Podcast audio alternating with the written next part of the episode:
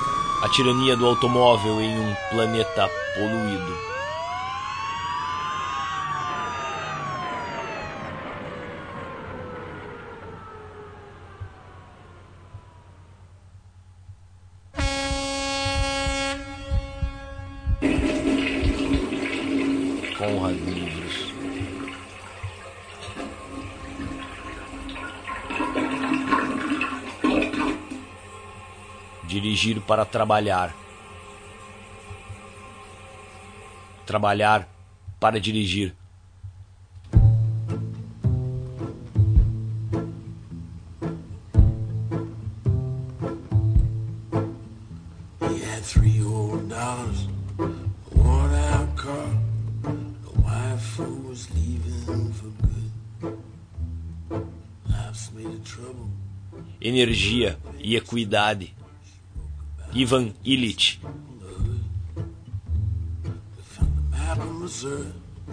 Lipstick on a glass. They must have left in the middle of the night.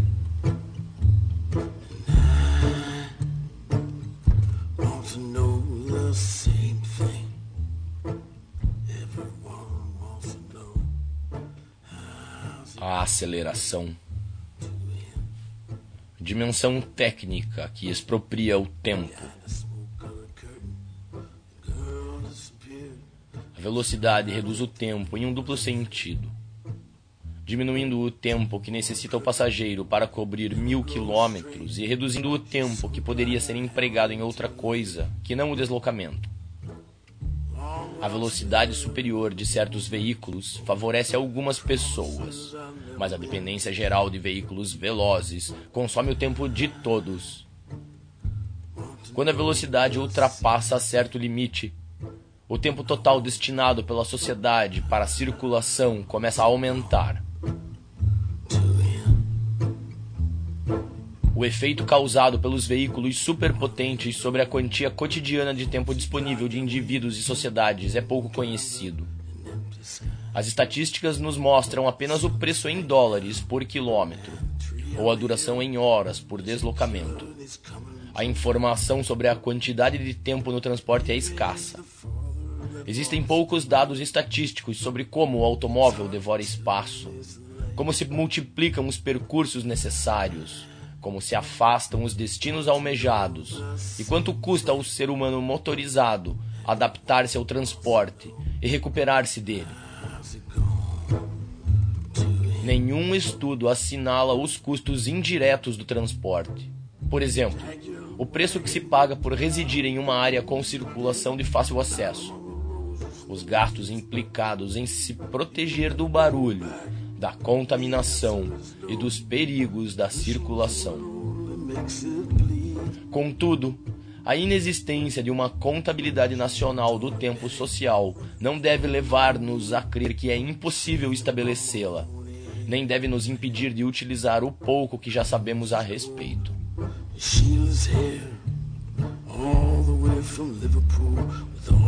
O que sabemos com certeza é que em todas as partes do mundo, na medida em que a velocidade dos veículos que cobrem os deslocamentos diários ultrapassa um ponto em torno dos 20 km por hora, a escassez de tempo relacionada ao desenvolvimento do transporte geral começa a aumentar.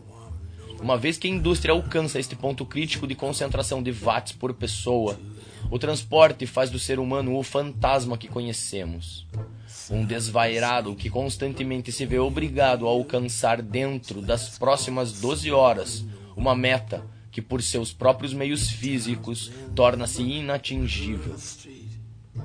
Na atualidade, as pessoas se veem obrigadas a trabalhar boa parte do dia para pagar os deslocamentos necessários para se dirigirem ao trabalho. Numa sociedade, o tempo destinado ao transporte cresce em função da velocidade máxima dos transportes públicos. Por possuir meios de transporte público mais modernos, o Japão já ganha da América do Norte em velocidade e em tempo perdido para usufruí-la.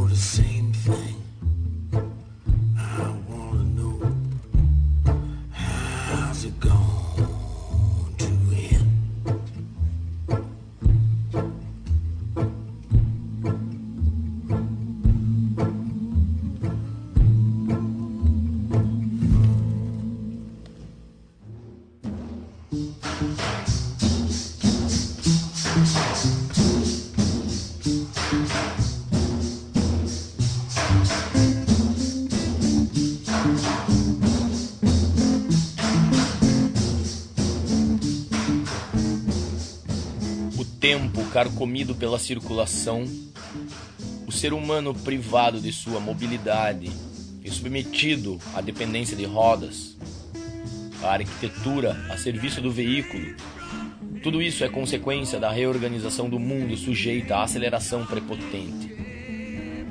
Não muda muito o fato de a máquina ser pública ou privada. A escassez de tempo cresce inevitavelmente com o aumento da velocidade, passando do carro ao trem, que lhe fornece o mesmo serviço. O usuário trabalha duas ou três horas por dia para pagar mais impostos em vez de trabalhar para pagar o seu Ford. Inevitavelmente aumenta a programação. Em vez de ter que agregar duas horas de trabalho como chofer do seu próprio carro para ir ao trabalho diário na fábrica ou na oficina, agora tem que adaptar seu dia aos horários dos diferentes meios de transporte público. Assim como os veículos ocupam o espaço e reduzem os lugares onde as pessoas podem parar ou viver, ocupam igualmente mais horas a cada ano, além de imporem seu ritmo ao projeto de cada dia.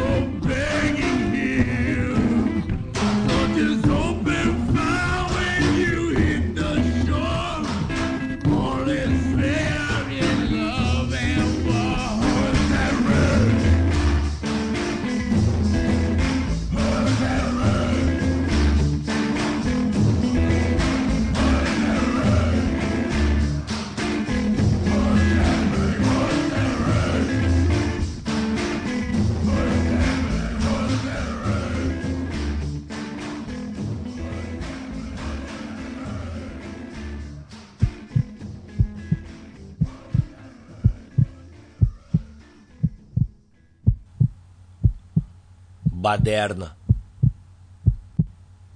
Apocalipse motorizado. A tirania do automóvel em um planeta poluído.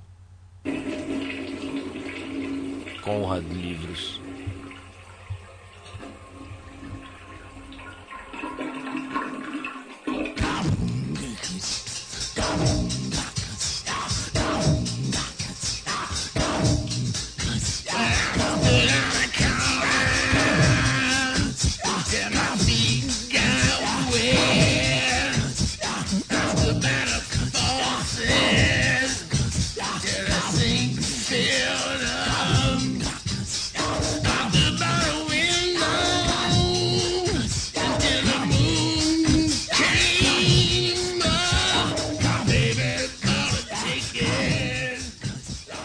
Monopólio radical do transporte.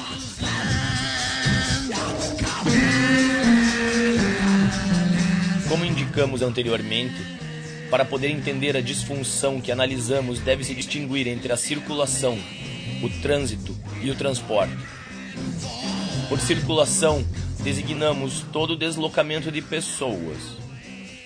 Chamamos trânsito aos movimentos feitos com a energia muscular do ser humano. E transporte aos movimentos que recorrem a motores mecânicos para transladar pessoas e bagagens. Sem dúvida, desde tempos imemoriais, o animal tem estado envolvido nas buscas empreendidas pelo ser humano, sendo seu dócil veículo. E isto é coisa do passado. O aumento do número de seres humanos cada vez mais exclui o animal de carga de um mundo superpovoado. E agora os motores mecânicos engendram a forma não humana dos movimentos. Dentro dessa perspectiva, diferenciam-se duas formas de produção da circulação: o transporte, ou seja, a forma baseada na utilização intensiva do capital, e o trânsito, forma baseada na utilização intensiva do corpo humano. O transporte é principalmente um produto da indústria. O trânsito não o é, nem pode ser. Quem transita é dono de seu próprio ato quem usa transporte é passageiro ou usuário, ou seja, cliente de uma indústria. O transporte utilizado é um bem com valor de troca, sujeito à escassez. Submete-se ao jogo de mercado, organizado como um jogo de soma zero, de tal maneira que se alguns ganham, outros perdem. O trânsito, por definição, possui um valor de uso, que normalmente é do transeunte, não se vê necessariamente perpassado por algum valor de troca. A criança pode visitar a sua avó sem pagar a ninguém, mas pode, se quiser, levar uma sacola ao vizinho da senhora, cobrando pelo incômodo de levá-la. Existe penúria de trânsito unicamente quando é negada aos indivíduos a possibilidade de utilizar sua capacidade inata de se mover. Não é possível lhes privar do meio de locomoção que usam, por isso, o trânsito em si não é fácil de organizar como o jogo de soma zero. Por sua natureza, ao melhorar o trânsito de um membro da coletividade, melhora-se a sorte do conjunto. Todo esforço para aperfeiçoar o trânsito ganha a forma de uma operação na qual, no fim, todo mundo sai ganhando. Ao contrário, toda luta para acelerar o transporte, acima de certo limite, inevitavelmente resulta em um aumento da injustiça o transporte mais rápido para alguns indubitavelmente piora a situação dos demais.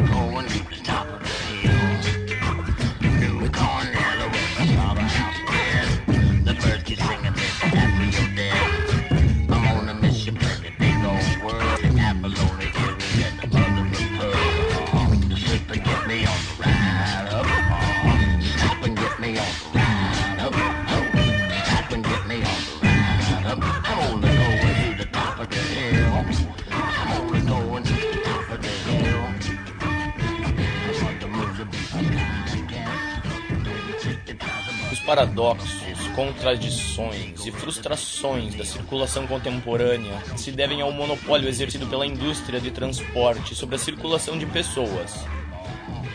A circulação mecânica não somente tem um efeito destruidor sobre o ambiente físico, mas aprofunda as disfunções econômicas e corrói o tempo e o espaço. Além de tudo isso, inibe as pessoas de servir-se de seus pés, incapacitando a todos por igual. Em Los Angeles não existe destino a pé. O carro ditou seu modelo à cidade. O domínio do sistema industrial de circulação sobre o sistema pessoal se estabelece quando, e somente quando, os meios de transporte circulam a uma velocidade prepotente. É a velocidade que, ao tornar-se obrigatória, arruína o trânsito em favor do transporte motorizado. Onde quer que o exercício de privilégios e a satisfação das necessidades mais elementares andem juntos com o uso do veículo prepotente, impõe-se uma aceleração dos ritmos pessoais. A indústria possui o monopólio da circulação, quando a vida cotidiana passa a depender do deslocamento motorizado.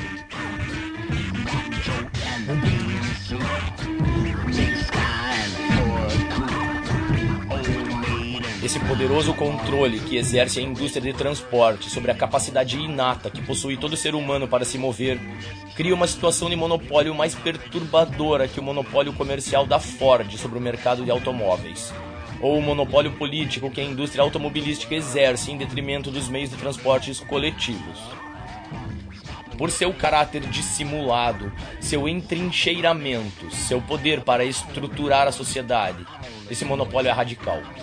Obriga a satisfazer de maneira industrial uma necessidade elementar, até então satisfeita de forma pessoal o consumo obrigatório de um bem de troca, o transporte motorizado, restringe as condições da possibilidade de gozo de um valor de uso superabundante, a capacidade inata do trânsito. A reorganização do espaço em favor do motor esvazia de poder e de sentido a capacidade inata de se mover.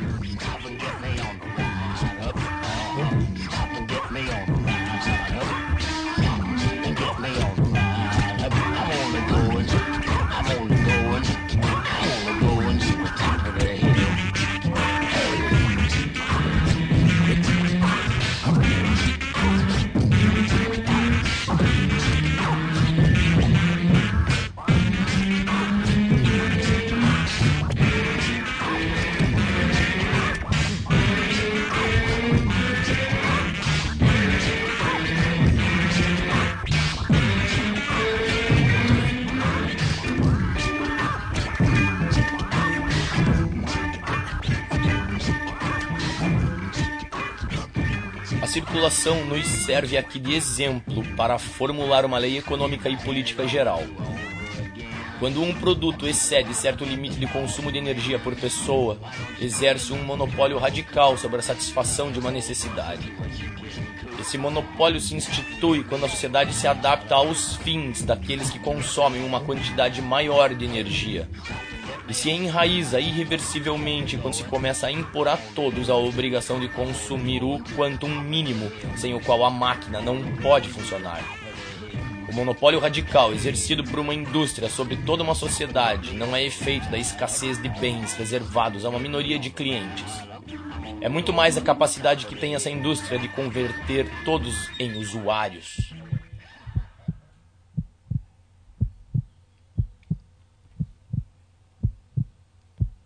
Em toda a América Latina, os sapatos são escassos. Muita gente não os usa jamais. Caminham descalços ou com sandálias. Ruaraches ou caites que eles mesmos fabricam. No entanto, nunca a falta de sapato limitou seu trânsito. Porém, umas duas gerações atrás, calçar o povo se tornou um ideal dos nacionalistas começaram a obrigar as pessoas a se calçar, proibindo-as de comungar, graduar-se ou fazer solicitações públicas perante uma burocracia estatal descalças. O poder do burocrata para definir o que é bom para o povo inevitavelmente lhe dá o poder de estabelecer novas hierarquias.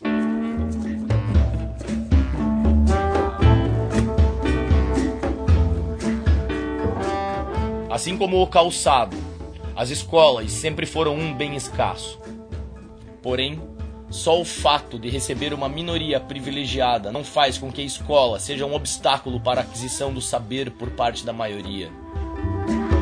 Foi necessário estabelecer a escola gratuita e obrigatória para que o educador, convertido em um tamis entre o saber e as massas, pudesse fazer do subconsumidor de seus conhecimentos um depreciado autodidata. A indústria da construção poderia nos servir como um terceiro exemplo do que é um monopólio radical. A maioria de nós ainda sabe criar um ambiente físico e construir sua casinha. Não é a casa do rico ou o palácio do governo o que impede que ela seja feita hoje, mas sim a lei que apresenta a casa profissionalmente construída como modelo, impedindo a autoconstrução moderna para a maioria.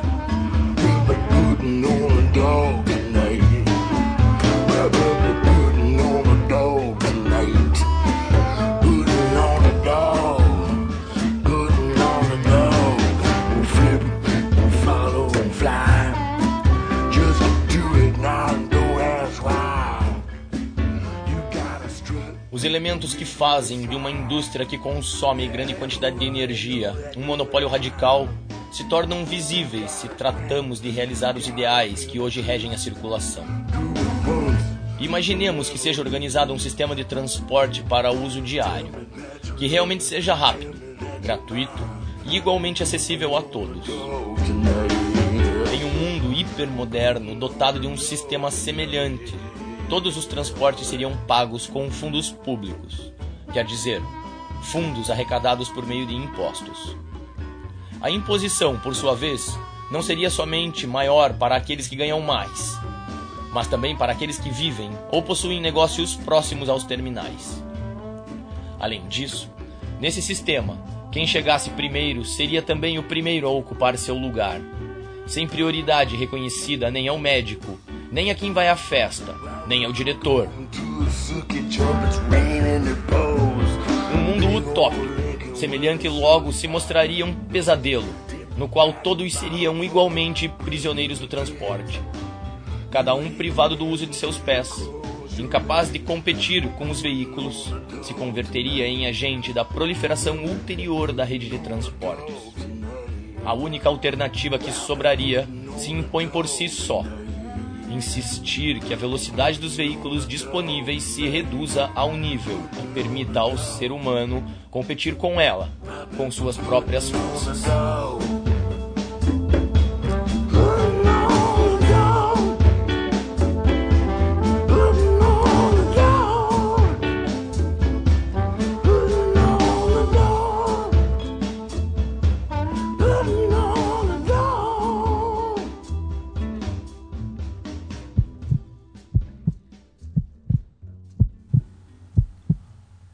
Baderna. Apocalipse motorizado. A tirania do automóvel em um planeta poluído. Conrad Livros.